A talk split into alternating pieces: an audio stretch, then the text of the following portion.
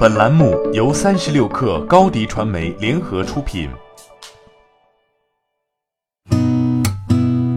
八点一刻，听互联网圈的新鲜事儿。今天是二零一九年三月二十七号，星期三。你好，我是金盛。财政部、工业和信息化部、科技部、国家发改委昨天发布新能源汽车推广补贴方案及产品技术要求。根据要求，从二零一九年开始，对有运营里程要求的车辆，完成销售上牌后即预拨一部分资金，满足里程要求后，可按程序申请清算。政策发布后，销售上牌的有运营里程要求的车辆，从注册登记日起两年内运行不满两万公里的，不予补助，并在清算时扣回预拨资金。对由于产品质量引发重大安全事故，或经有关部门认定存在重大质量缺陷的车型，暂停或取消推荐车型目录，并相应暂缓或取消财政补贴。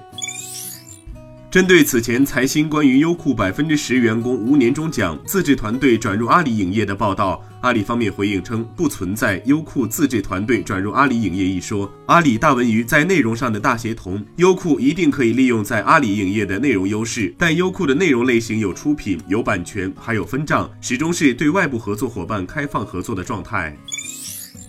多名内部员工向三十六氪透露，最近两天，易到已经陆续通知员工们去办理解除劳动合同的手续，涉及人员达到三四百人。此前，该公司大概有员工五百人左右。三月二十五号，易到内部发了全员邮件，称公司目前最紧要的任务就是字体造血以及正向现金流，坦言之就是赚钱，要尽早实现依靠自身力量维持平台的基本运转。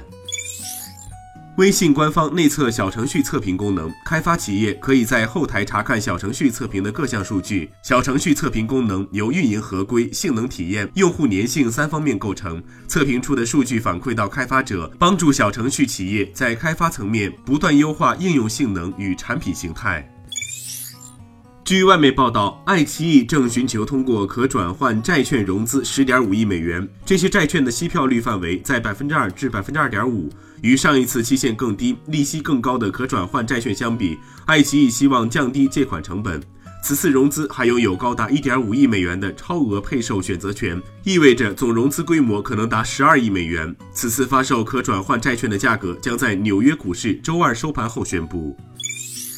华为昨晚在法国巴黎举办发布会，推出上半年旗舰产品 P 三十系列手机，在性能上自然不会败下阵来。P 三十系列手机搭载了麒麟九八零处理器，由于麒麟九八零搭载了 Cortex A 七六核心，所以单核性能提升了百分之七十五，能耗降低了百分之五十八，所以续航上华为 P 三十系列也应该有所突破。拍照方面，全新的华为 P 三十 Pro 手机成为业界首个采用潜望式摄像头，主摄像头采用了徕卡四摄，四颗摄像头分别是四千万像素超感光摄像头、两千万像素超广角摄像头、八百万像素潜望式长焦摄像头及华为 TOF 摄像头。华为 P 三十则采用了四千万像素广角摄像头、一千六百万像素超广角摄像头、八百万像素长焦摄像头。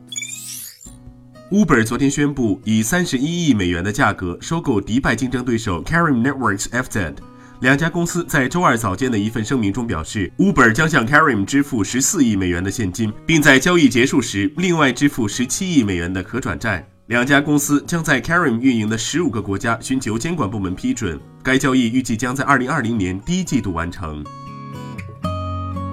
八点一刻，今日言论。在博鳌亚洲论坛二零一九年年会上，微软全球副总裁兼微软亚洲研究院院长洪小文说：“五 G 让带宽变得很宽，所以我觉得跟视频媒体有关的更多可以进行实时高清的传输，速度变得很快以后，能够做更多实时的东西，可能往这个方向想，大概都可以做。对于数据隐私，他称对用户来说，方便和隐私之间是互相冲突的。”